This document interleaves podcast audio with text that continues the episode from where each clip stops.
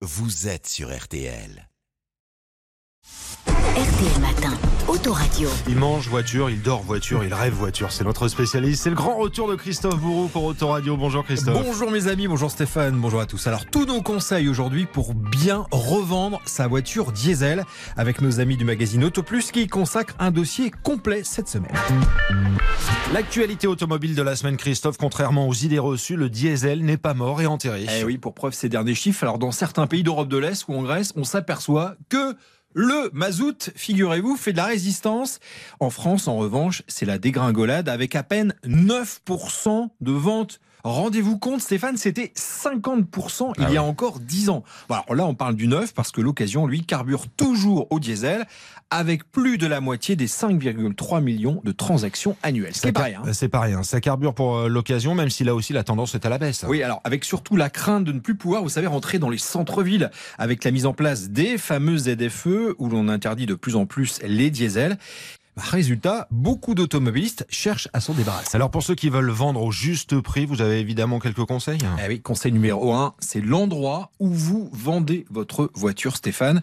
Dans l'annonce, il faut pas hésiter à changer de ville, voire de département.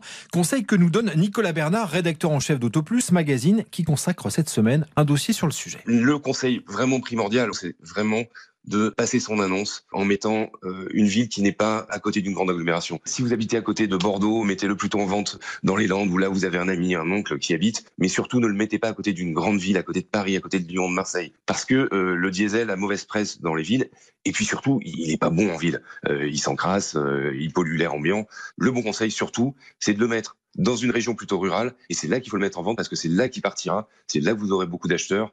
L'immense majorité des acheteurs sur des sites euh, comme le Bon Coin ou la Centrale ne veulent pas acheter loin de chez eux. Ils achètent à côté de chez eux. Voilà pourquoi il faut vraiment domicilier l'annonce dans une région rurale. Christophe, deuxième conseil sur le kilométrage? Oui, suivant l'usage, typiquement, alors si vous roulez peu en ville, n'hésitez pas à le mettre en avant sur votre annonce. Si vous avez un véhicule familial qui a fait quasiment que l'autoroute, surtout mettez-le en avant parce que nous on rappelle toujours aux acheteurs de diesel qu'il faut acheter un véhicule en priorité qui a fait surtout de la route. Vaut mieux un véhicule qui a fait 200 000 km d'autoroute qu'un véhicule qui a fait 100 000 km de ville. Par exemple, une BMW série 3 sur autoroute, elle fait 4 litres 8. Il y a encore 10 ans, il y a peu de diesel sur des voitures familiales qui descendaient sous les 6 litres. Puisqu'on parle consommation, Christophe, il y a eu un gros coup de chaud cet été à la pompe. Ah oui, on s'en est aperçu. Plus 17 centimes en un mois pour le gazole et plus 13 centimes Ouais. pour le samplon 95.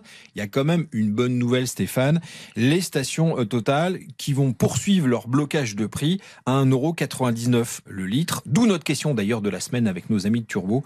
En cette rentrée, le gouvernement doit-il proposer de nouvelles aides? Vous votez sur RTL.fr. Petite idée de la réponse. Vous votez, vous pouvez retrouver Oui. cette émission et tous les conseils pour bien vendre son diesel sur notre site rtl.fr et dans Auto Plus de cette semaine. Le journal qui se met à la place du conducteur. Bon, je ne vais pas chanter, mais vous connaissez cette pub.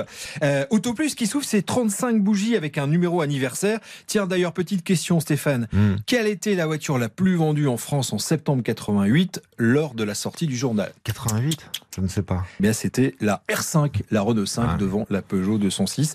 Bon anniversaire Autoplus avec une pensée pour Laurent Capello, ancien patron de la rédaction, qui a longtemps œuvré ici même dans Hmm. cette émission pendant de nombreuses années. On l'embrasse. Et puis l'événement des prochains jours, ouverture demain à la presse du Salon de Munich. Et la star cette année de ce salon, c'est le nouveau Scénic de Renault 100% électrique. Autre star, bah, les Chinois qui vont faire une entrée en force sur les terres allemandes. L'occasion pour Turbo d'aller faire un tour en Chine chez le plus gros constructeur BYD. Rendez-vous compte, environ 7000 personnes vivent et travaillent ici.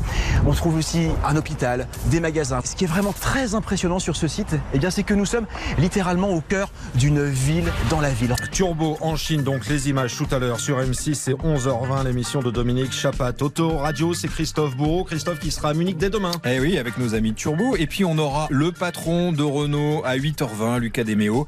Invité demain matin sur RTL, le patron de Renault, Lucas Demeo, qui parlera évidemment du nouveau Scénic. Ça se passe comme ça sur RTL Autoradio tous les dimanches. Christophe Bourreau, le replay, le podcast, et RTL.fr à disposition.